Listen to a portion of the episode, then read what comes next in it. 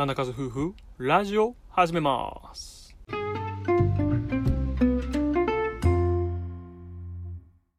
ってことで始まりました。金数夫婦のおうち。この番組では人生はチャレンジの連続をテーマにしている私たち金数夫婦の日常のことだったり頭の中を話していく番組となっています。記念すべき第1回目の放送っていうことで何をね話していこうかなってところなんですけど、まあ、せっかくなんでねなんで今更こうラジオポッドキャストをやろうと思ったかについてお話ししようかなと思います。でラジオを始めた理由なんですけど、まあ、単純にね興味があったから挑戦してみたいから、まあ、これにね尽きるんですよね。まあ本当のことを言うとこういい声してるしラジオやってみたらって言われてそれをね 鵜呑みにしちゃった感じですね。はい。まあ僕自身話すことがすごく好きだしラジオもよく聞いているのでまあ結果オーライかなと。うん。ただねこれじゃあ聞いてる方っていうのは意味がわからないと思うのでそれっぽい理由っていうのをちょっと考えてみました。そしたらこの2つが理由になるのかなと思います。で2つっていうのが音声市場の成長とラジオならではの価値がある。まず1つ目のねこう音声市場の成長っていうのはこれはねもう最近めちゃくちゃよく聞きますよね。音声コンテンツのこう市場っていうのはやっぱりこう可能性にあふれててこう統計によるとね日本における音声コンテンツのこう市場規模は7500億円だったかな。多分確かそれぐらい。でそのうちの約3割だいたいえっと2000億円か。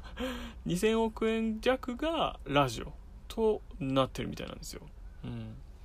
2000億円ってすごくないですか？もう果てしない数字すぎてちょっと僕はイメージわからないんですけど、うん、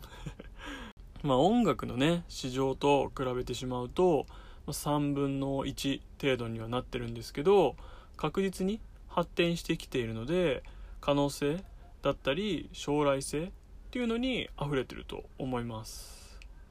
で海外特にアメリカとかだともっとこうラジオとかポッドキャストっていうのは注目されてて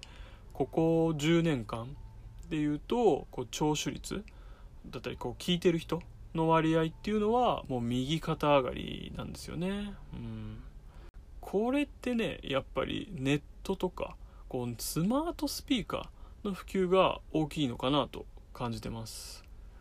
でスマートスピーカーってこう音声で操作するじゃないですか。で馴染みのない人でもこう iPhone ならこう Hey Siri とか Android だったら OKGoogle、なんてねこう一度は言ったことはあるんじゃないですか？うん。でやっぱりこう人間のね最もこう根本的なコミュニケーション手段であるこの会話っていうのが音声コンテンツとしてこう再注目されてるのもなんだか納得いくかなと。うん。でもねとは言っもこう日本の音声市場っていうのがどれぐらい成長するかやっぱ分かんないんですよね日本だとやっぱりテレビあとはまあ YouTube などこう目で見るコンテンツっていうのがやっぱ強いですし、ね、ラジオっていうとねなんかこう古臭いイメージ持たれてる人がこう多くてやっぱりね広まらないかもしれないんですよね。うん、ですけどこう流行るかどうかなんで誰にも分かんないんですよ。で流行ってからとか人気になってから始めるだとちょっともう遅いかなと、うん、それよりも興味があるなら始めちゃえってことでもうスタートしちゃいました。はい。でまだ人気がね出てないうちからこうコツコツ取り組んでこう音声市場の成長っていうのに少しでも貢献できればなと思います。で、えー、2つ目の、えー、ラジオならではの価値があるって言ってもはあ？って感じですよね。まあ価値っていうとちょっと大げさかもしれないんですけどうんテレビとか動画にはない魅力があるっていうんですかね。うん。ラジオの一番の魅力っていうのはこうながら聞きができることかなと思います。でながら聞き？なのでこう何かをしながら？例えばこう運動をしながら？とか料理をしながら？とか運転をしながら？とかですかね。うん、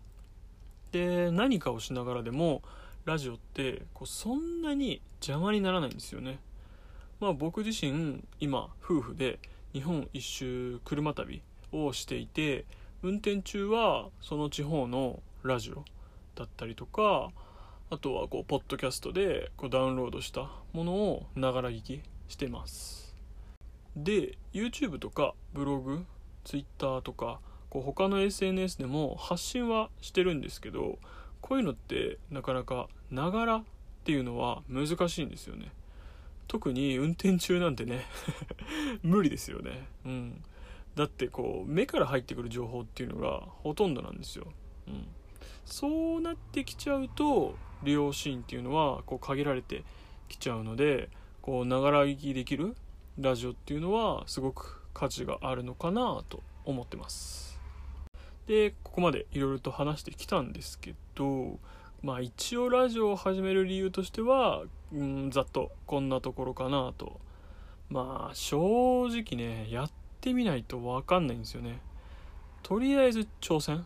チャレンジしていきます。でこれからもねコツコツ配信していきますのでどうぞよろしくお願いします。最後まで聞いていただきありがとうございました。